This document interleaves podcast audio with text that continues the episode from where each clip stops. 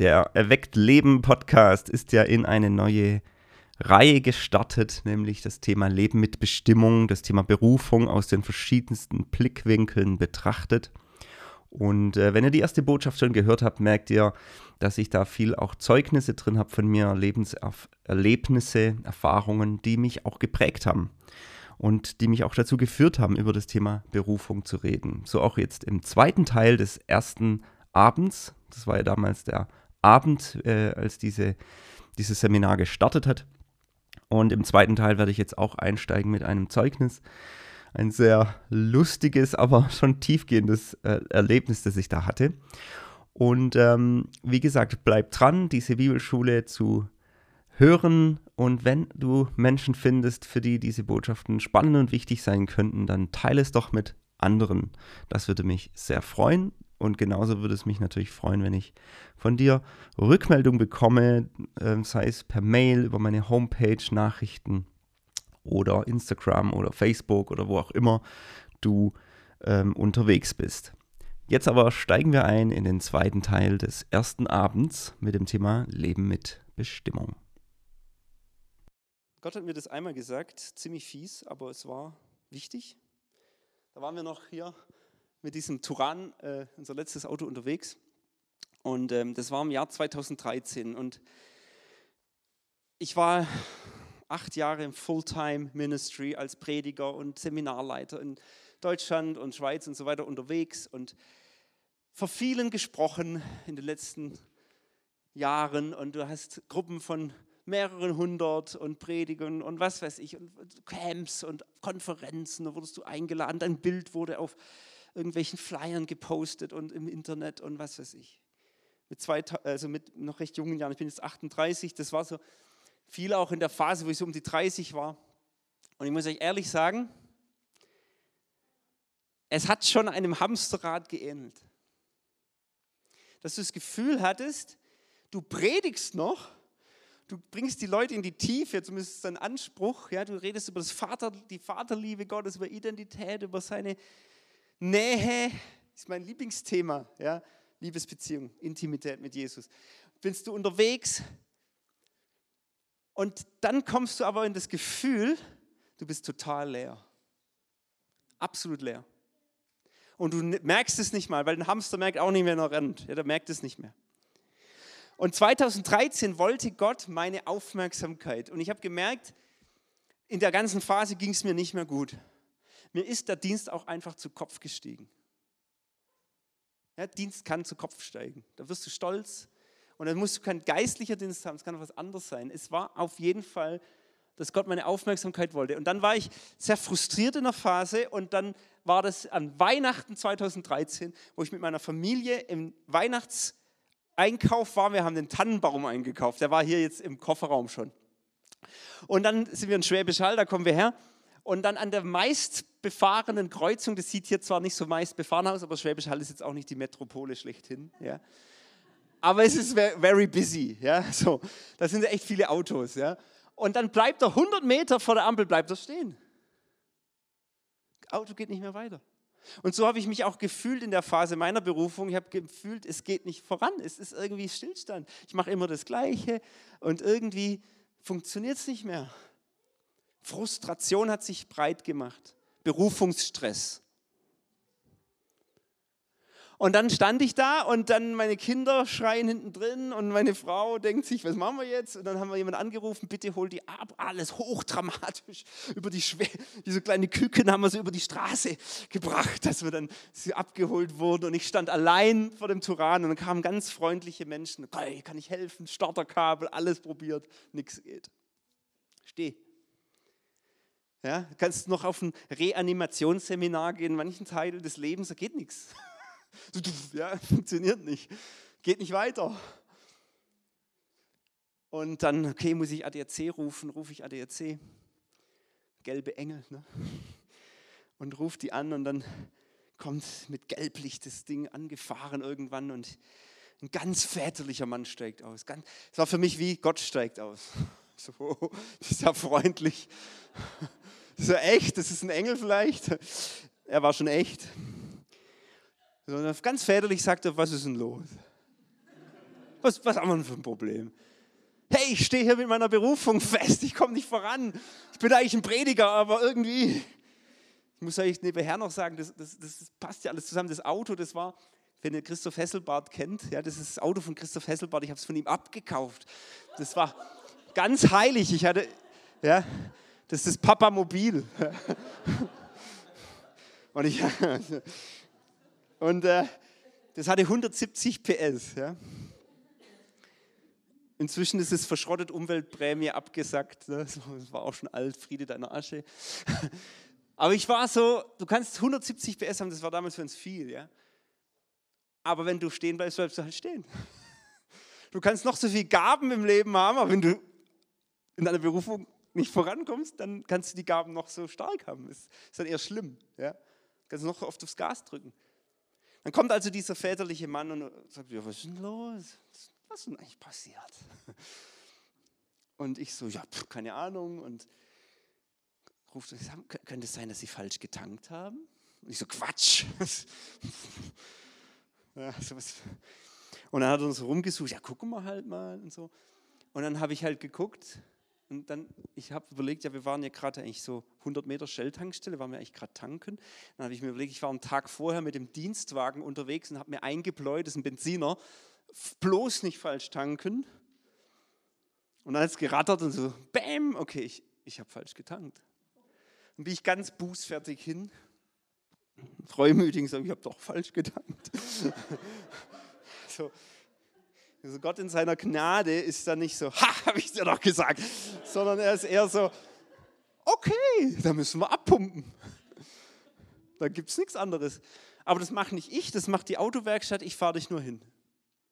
Oder sie, ich weiß nicht, ob er das gesiezt oder geduzt hat, weiß ich nicht mehr. Auf jeden Fall hat er mich dann hingefahren und es war halt alles so spektakulär, Autos hinten drauf gespannt. Ich sage, ja, muss es ganz Schwäbisch Hall mitkriegen, dass ich abgeschleppt werde. Dann fahren wir da runter, zehn Minuten zur, zum VW-Händler und dann stellt er mich da ganz freundlich ab und dann hat er gesagt, hey, soll ich dich noch heimfahren? Und ich so, oh, voll gern, das tut mir jetzt voll gut, noch so heimfahren. Und komm, wir nehmen aber einen Tannenbaum mit, dass ihr auch Weihnachten feiern könnt. Und hat einen Tannenbaum hinten drauf gespannt und fahren mit Gelblicht noch, hat er, warum auch immer, in die Wohnsiedlung dann die ganze Leute gucken raus, was ist los? Ja. Der Johannes Braun wird mit dem Tannenbaum heimgefahren. Und dann habe ich, das, ich war so, wisst ihr, auf der Fahrt war er, das war, Gott hat ja noch so Humor, so ein bisschen sticheln tut er dann doch. So. Ja, man hätte jetzt doch schon einiges kaufen können von dem, was man da jetzt zahlen muss für das Abpumpen. So an Weihnachtsgeschenken. Ich so, ja, wie viel kostet es denn? Ja, so 500 Euro müssen Sie schon rechnen. Ne? Boah, damals noch so Missionarsgehalt, echt viel Geld. Boah, Herr, krass. Auf jeden Fall fährt er mich dann heim und dann habe ich gesagt, jetzt mache ich auch noch ein Bild, weil ich finde es irgendwie so schön, wie sie mich da jetzt heimgefahren haben. Ja, das sah dann so aus. Ähm, habe ich gesagt, er posiert noch. Okay, so sieht es aus. Wenn es wieder geht, geht es wieder.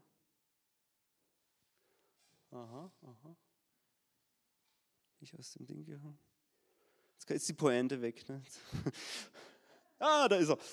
Das ist auch der gelbe Engel. Tada! Der Weihnachtsbaum. Es war nicht so ein großer Weihnachtsbaum, wie ihr seht.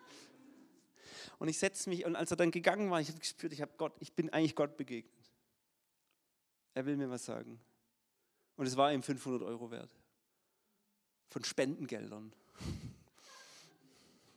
Das hätte man doch den Armen geben können. Nein, Gott wollte mir was zeigen. Und dann sitze ich daheim auf dem Sessel in diesem Berufungsfrust meines Lebens gefangen und denke mir, was ist das alles? Und Gott gibt mir einen Vers und da steht drin, du hast eine zweifache Sünde begangen. Das kommt aus Jeremia. Du hast mich, die Quelle des lebendigen Gottes, verlassen und du hast dir Zisternen gegraben, die kein Wasser haben.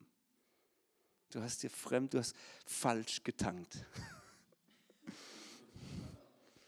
Die Kraft kommt nicht mehr aus mir, die kommt nur noch aus deiner Gabe. Das hat Gott mir in der Zeit gezeigt. Die Gabe nehme ich dir nicht weg, die funktioniert auch. Aber du wirst mich verlieren, wenn du so nicht, wenn du so weitergehst, wirst du mich verlieren. Das war bitter, aber wichtig. Und die kommenden Monate waren Suchen nach Gott und Ringen. Das war nicht von heute auf morgen. Das war auch nicht durch das Erlebnis. Das war ein Erkennen. Das war eine ganze Phase von mehreren Monaten, ja sogar Jahre. Was, auf was kommt es an? Wie tief ist meine Liebesbeziehung in ihm verankert? Interessanterweise hat Gott mich nochmal darauf hingewiesen. Es war dann anderthalb Jahre später. Da war ich mal wieder mit dem Dienstwagen unterwegs. Das war Sommer, nicht Weihnachtszeit. Ich war mal wieder mit dem Dienstwagen unterwegs. Am nächsten Tag war ich mit dem Papa Mobil, also meinem Turan unterwegs. Ich stehe an der Tankstelle, gluck, gluck, gluck, gluck, gluck, und ich gucke und denke so, tanke ich eigentlich richtig? Und ich sehe, nein, ich tanke schon wieder falsch. Und ich so, Herr, aber da war mein Herz schon verändert. Und ich sage, danke, Herr. Wenn du mir es wieder sagen willst und es wieder mehrere hundert Euro kostet, dann nehme ich es in Kauf, weil mir das viel wichtiger ist, dass mir diese Berufung, den Bund zu leben, das ist mir viel wichtiger, als dass ich jetzt dieses Geld habe. Und dann habe ich natürlich sofort Stopp gemacht. Ich habe jetzt nicht noch mehr reingemacht, ja. Und geht zu den äh, Shell-Tankstellen, das war die gleiche Tankstelle, ja. Äh, zu denen hin, sagt, ich weiß, was man in so Situationen macht. Die gucken mich an, wie wenn ich vom Stern komme, ja. So, der tankt falsch und weiß auch noch, was man machen soll ich kenne mich da aus. Und dann habe ich die gebeten, dass sie mir helfen, das so runterzuschieben, weil das darf man nicht starten. Wenn man jetzt nämlich startet, dann kommt das ganze Zeug rein in die Schläuche, dann wird es teurer. Da ruft man den gelben Engel an. Und dann habe ich den angerufen. Und ich war voller Freude, weil ich dachte, Gott, du erinnerst mich an was ganz Wichtiges. Du, du führst mich wieder an den Punkt zurück. Und dann äh, kommt der gelbe Engel angefahren, ADAC wieder, ne? mit Gelblicht und so weiter. Und wer steigt aus? Der gleiche Typ. Der Papa. Und ich schon ganz selbstverständlich, wir kennen uns bereits, wir haben uns letztes Jahr schon gesehen. Und ich weiß genau, er weiß es, ich weiß es. Und er so, ja, da war was. Da war was. Und ich so, gibt es eigentlich in ganz Schwäbisch Hall nur diesen einen ADAC-Mitarbeiter? Und er so guckt mich an und sagt, ich komme ja gar nicht von hier. Ich bin ja nur urlaubstechnisch eingesprungen. Ich komme wovon ganz anders. Ich bin normalerweise nie hier. Ich so, okay, jetzt wird's spooky. Bist du eine reale Person? Nein, okay. Äh, er hat mich wieder draufgeschnallt, runtergefahren. Ich sage so, diesmal habe ich nicht gestartet. Das wird billiger, stimmt's? Er so, ja, diesmal sind es nur 250 Euro. Gleiche, gleiche Werkstatt liefert mich ab und dann können Sie mich wieder heimfahren. Klar, fährt er mich wieder heim, alles das Gleiche. Das war so eine Präsenz Gottes in diesem Auto. Ich sage, du kannst mich noch zehnmal falsch tanken lassen, dass ich das kapiere, aber das ist mir wichtig. Also es ist seither nicht mehr passiert, es muss auch jetzt nicht mehr passieren. Ist auch peinlich. Dieses, ja, als Mann ist es wirklich peinlich. Für viele Männer sagen, echt, hast du falsch getankt? Aber ich sage, na gut, so, sorry, ist halt so. Das Beispiel war mir, habe ich schon so oft in Predigten verwendet, das war mir jetzt 700 Euro wert. 750. Es ist mir es wert. Ich weiß nicht, was Gott dir schon gezeigt hat, um dir zu zeigen, ohne mich kannst du nichts tun. Du kannst ohne mich nichts. Deine Gaben sind ja super, aber ohne mich kannst du nichts tun. Du würdest mich verlieren. Am Ende würdest du sagen, hey, ich kenne dich gar nicht mehr. Ich weiß gar nicht, wer du bist. Das ist Bündnisleben, ihr Lieben. Und wir werden da reingehen diese Tage. Dass das erweckt wird in dir, dein Herz erweckt wird. Dass du wieder richtig tankst. Und tank auch auf diese Tage. Saug an ihm. Und wenn wir anbeten, lasst uns anbeten, als würden wir zum ersten Mal anbeten. Lass uns nicht drin hocken wie, ach, schon wieder, das Lied kenne ich ja schon. Nein, und wenn du Schwierigkeiten hast, dann sei der, der als erstes aufsteht und sagt, preis den Herrn, du bist größer, Herr, wie David. Fang an, ihn anzubeten, auch wenn du dich nicht danach fühlst. Mach ihn groß, auch wenn du dich nicht danach fühlst. Lass uns die Tage vor ihn kommen. Es ist, er ist es wert, ihn anzubeten. Anbetung ist der Schritt dort rein in diese Beziehung, in dieses Zelt der Begegnung. Wir kommen rein in seine Gegenwart mit Lobpreis. Und das ist oft eine Entscheidung, meine Arme zu erheben. Es ist eine Entscheidung und nicht das Gefühl, ich fühle mich jetzt danach. Und es öffnet den Weg dort rein. Okay?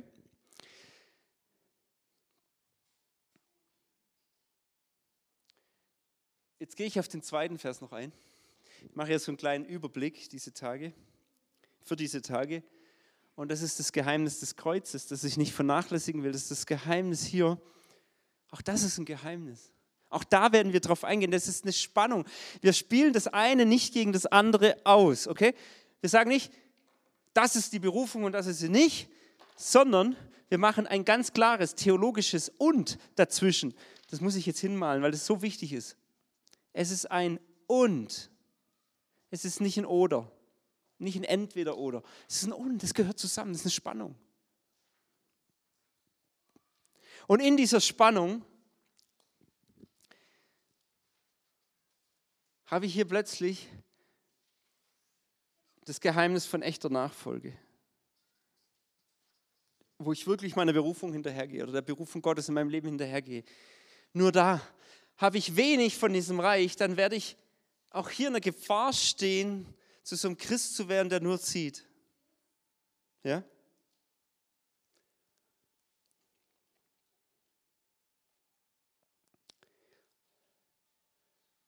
Das Reich Gottes ist ganz wichtig, dass wir es verstehen. Jesus ruft uns in dieses Reich. Jesus ruft und sagt, das ist wie ein Senfkorn, das sich ausstreut, das Reich Gottes, und es wächst. Das sind auf die kleinen Dinge, die Gott uns sendet. Er sendet uns aus. Und das Wichtige an diesem Wort sendet ist tatsächlich im biblischen griechischen Neuen Testament, das Wort heißt Ekballo. sagt man wirklich so, Ekballo. Klingt wie der Eckball. Und es ist echt so ein Wort, das heißt so viel wie austreiben. Also das gleiche Wort wird verwendet, um Dämonen auszutreiben. Das wird auch Ekballo verwendet als Wort. Jesus sendet uns wie Schafe mitten unter die Wölfe, heißt es. Ich sende euch wie Schafe mitten unter die Wölfe. Ekballo, ich treibe euch förmlich raus. In diese Welt, in die Vertikale, in die Gesellschaft, in die Vereine, in die... Nein, es ist nicht alles toll. Du kommst in ungöttliche Systeme, ins babylonische System. Daniel sendet da mitten rein als Teenager zum Nebukadnezar und Gott traut es ihm zu. Er sendet dich vielleicht in eine Abteilung, wo nicht so schön ist. Vielleicht sendet er dich in eine Nachbarschaft, wo nicht oft leicht ist, in ein Haus, eine Familie, eine Verwandtschaft, wo auch immer. Es sind Dissonanzen, Schwierigkeiten und Gott traut es dir zu. Er sendet. Eckballo. Und ich stelle es mir wirklich so wie so die Eckfahne, ja, da ist das Schäfchen, meh, ja, das bist du. Und er sagt, okay, hier ist die Eckfahne. Und Jesus ist nicht nur der gute Hirte, der immer streichelt und das Schäfchen umarmt, er kickt es auch raus. Da vorne ist der Strafraum, also wirklich buchstäblich Strafraum, da wird viel gestraft, viel gefault. Ja, am Arbeitsplatz krasse Situationen in der Welt, wo wir stehen. Das ist wirklich Strafraum. Da sind auch Dämonen unterwegs. Das sind die Wölfe. Und die warten schon, ah, wann kommt das Schäfchen? Wann können wir es zerfleischen? Ja? Und Jesus sendet dich wie ein Schafe, Eckballo, wuff, ja, zack, mitten rein. In den Strafraum. Und dann kommen schon die Wölfe hoch und uah, wir wollen es schnappen. Und, und dann sagt Jesus, aber es wird euch nicht schaden. Nichts wird euch schaden. Das ist so krass. So eine Frechheit. Wie kann man sowas machen? Ich habe mich angemeldet bei einem Christsein, wo es mir gut geht immer. Mir wurde gesagt, auf der Evangelisation kommt zu Jesus, da werden deine Probleme gelöst. Und jetzt macht er mir neue. Hey, ich habe, die Gemeinde soll doch ein Ort sein, wo man nicht verletzt wird. Hey, die Christen beklagen sich Land auf, Land ab, für das es Schwierigkeiten gibt. Herzlich willkommen im Club. Wir sind im Strafraum. Willst du dein Leben am Rand verbringen?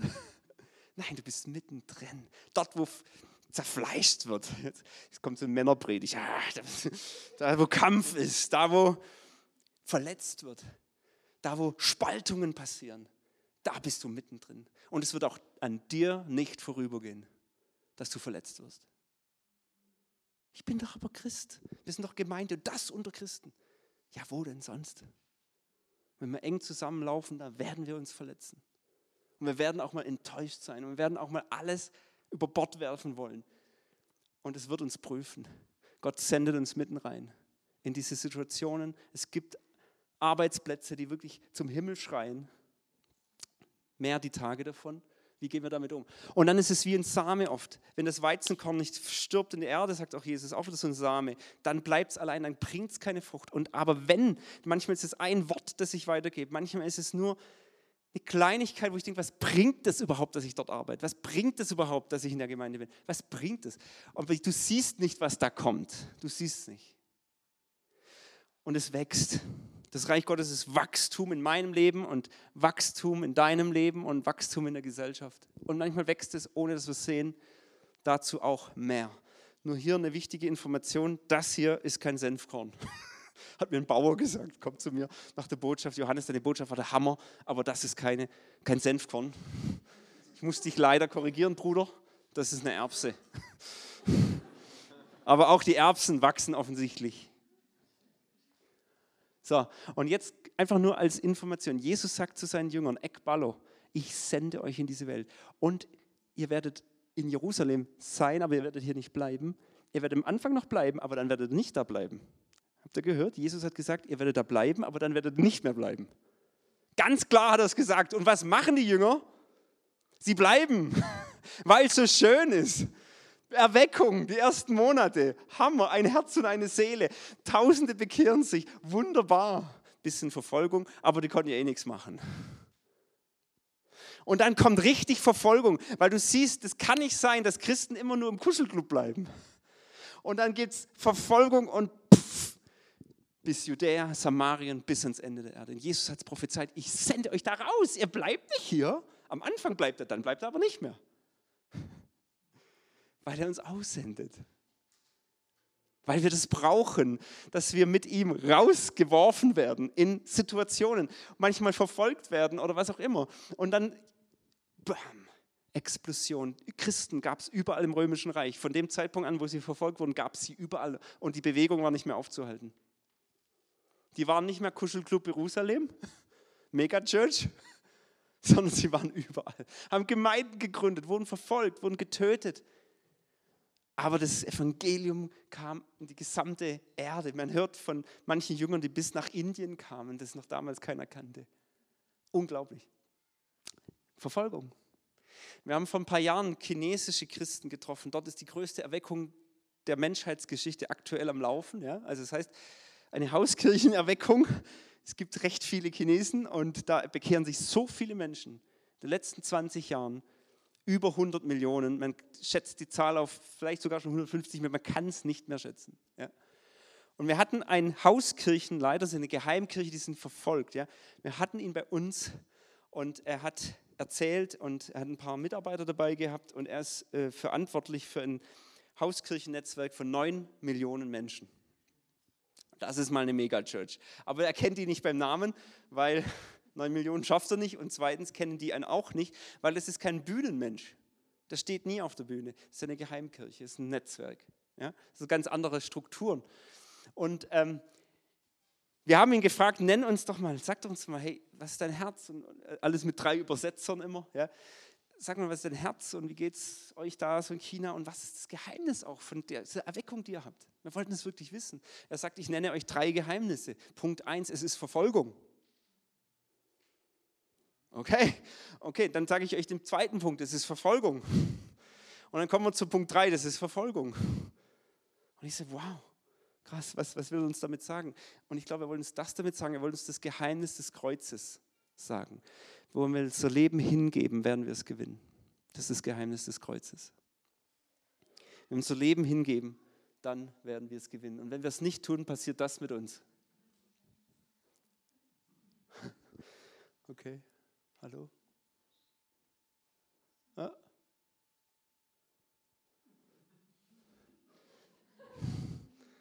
Da ist ja was Wahres dran. Ne?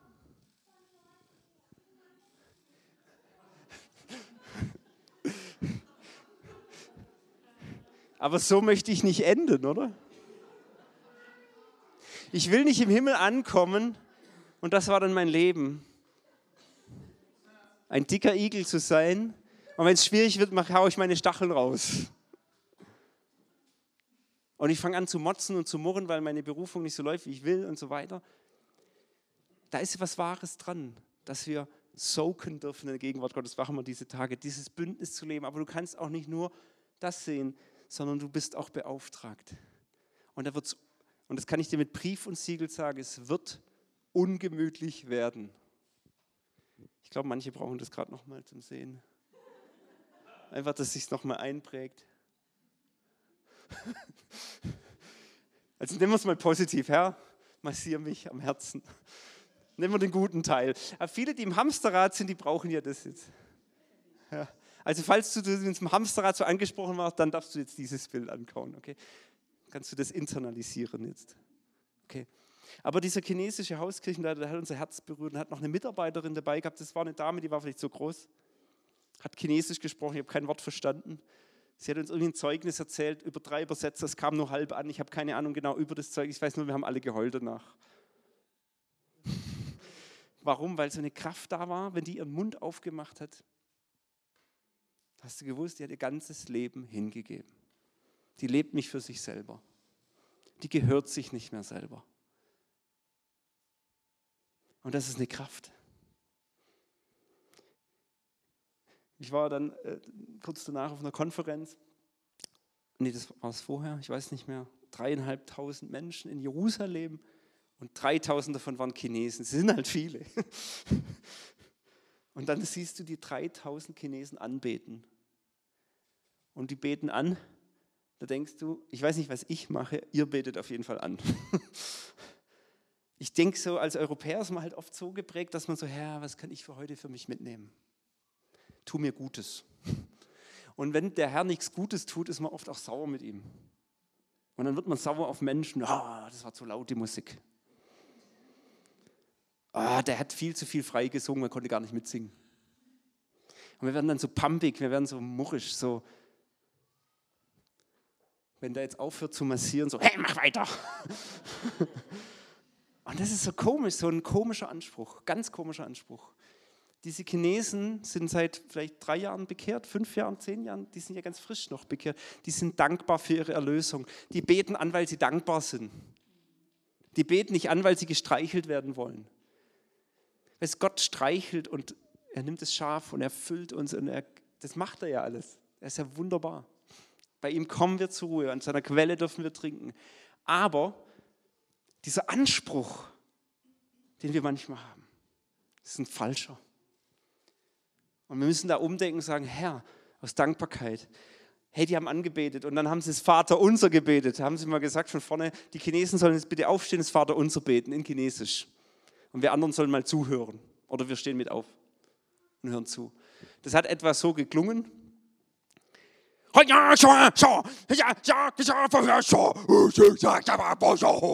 Und so weiter. Das war halt so, dass ich es nicht verstanden habe, aber wir kennen es ja.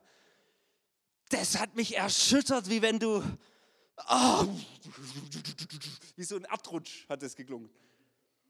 Ich habe gesagt, wenn ich jetzt ein Dämon wäre, mich jetzt zehn Kilometer weg, hätte es mir die Haare weggeföhnt.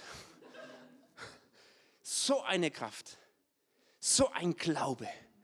Das war ein Glaubensbekenntnis, das die, wie als würden sie es zum ersten Mal beten, rausgehauen haben. Da hat es dich nur noch. Das ist das Geheimnis des Kreuzes. Weil sie Erlösung bekommen haben, sind sie dankbar. Und weil sie ihm ganz gehören und weil sie bereit sind, wo immer er sagt hinzugehen, dorthin zu gehen. Und das ist was, was wir lernen dürfen, glaube ich. Wir müssen nicht werden wie die Chinesen, das sind unsere Geschwister, aber wir können von ihnen lernen. Ich möchte von ihnen lernen. Denn das Geheimnis der Nachfolge spannt sich auf durch diese beiden Pole. Ich muss euch aber ganz ehrlich sagen, auf der Konferenz habe ich auch erlebt, wie es kam also eine Chinesin zu mir und sagte, hey, die konnte Englisch, bet mal für mich. Ich würde mal gern das Vaterherz spüren. Und dann habe ich für sie gebetet, dass Gottes Vaterliebe über sie kommt. Weil ich habe gemerkt, Darin bin ich ganz gut geschult. Und das fehlt ihnen manchmal. Und die gehen an alle Enden der Erde, weil sie kennen den Vater noch gar nicht manchmal. Da fehlt auch was. Die Kombination ist die Kraftmischung die Power. Wir haben auf dieser Konferenz erlebt, wie Chinesen vorne sich in den Armen liegen, einander vergeben, weil sie die Liebe füreinander zum ersten Mal so richtig erleben, Versöhnung erleben, die Liebe Gottes erleben, die Vaterliebe erleben, weil sie merken, sie müssen nichts leisten für Gott, dass wir geliebt sind. Und das, haben, das, das war alles, haben wir alles erlebt, live. Gott kommt mit seiner Liebe ganz stark in diese Bewegung rein. Gott ist einfach krass. Es ist eine Ganzheitlichkeit. Das ist die Formel, ja, das ist ja, ich war mal Mathematiklehrer vor langer Zeit. Ja, Länge mal Breite. Die Tiefen Gottes, die Länge und die Breite. Kennt ihr den Epheser-Vers? Wir wollen in diesen Tagen auch die Länge und die Breite der Größe Gottes erfassen oder, oder empfangen. Oder Paulus betet da irgendwie sowas in die Richtung. Und da braucht es eben diese Spannung, okay? Und das ist wirklich Nähe zu Gott, mal im Auftrag leben, das Sendungsbewusstsein, macht das Geheimnis vollmächtiger Nachfolge aus.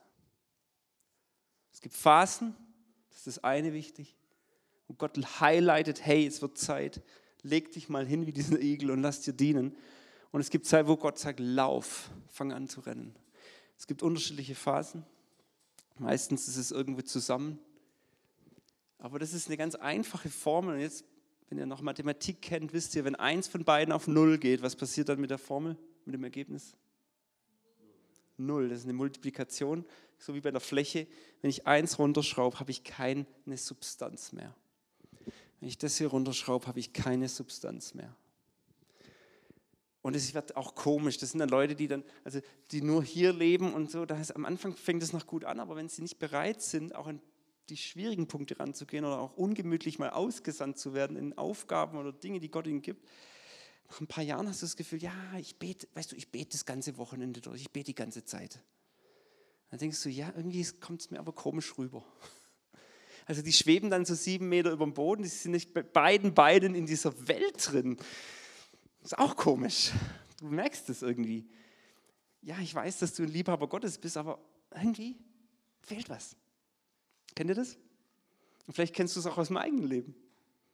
Und deswegen brauchst du diese Länge und Breite und diese Spannung. Die Bibel durch dieses theologische Und gibt immer eine Spannung, die sie nicht auflöst. Die Bibel löst es nicht auf.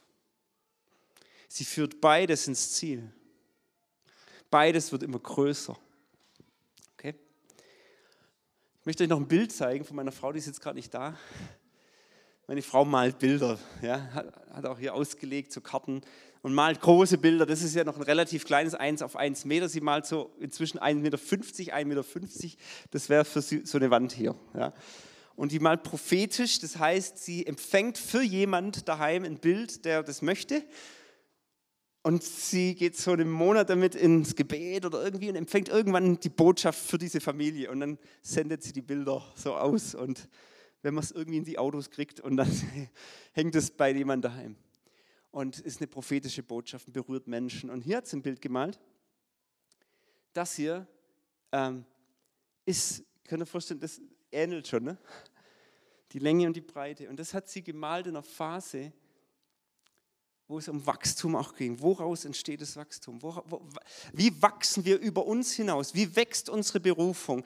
Wie wachsen wir aus diesem Kasten, den wir uns selber gegeben haben, aus dem Engen, wo wir vielleicht stehen, raus? Und es ist hier Blut Jesu durch Erlösung, aber es ist auch durch Leid und es ist auch durch Prüfungen wie David und es ist durch Dinge, wo wir treu da drin bleiben und dann wächst es raus und aus diesem, wo wir uns selber vielleicht einen Kasten gesetzt haben, dort kommen Früchte zum Vorschein. Und wenn du jetzt dein Leben betrachtest, denk nicht, Mann, was habe ich alles für Zeug gemacht denke, Halleluja, Gott hat es gut gemeint mit mir. Und ich sitze heute hier. Und er ist es, der den Bund mit mir will. Und er ist es, der mich ekballo-mäßig aussendet. Halleluja. Ich fühle mich nicht bereit dazu, aber das fühlt man sich nie. Also von daher, und dank ihm dafür. Er will deine Berufung zur Blüte bringen. Und deswegen bist du hier in diesen Tagen.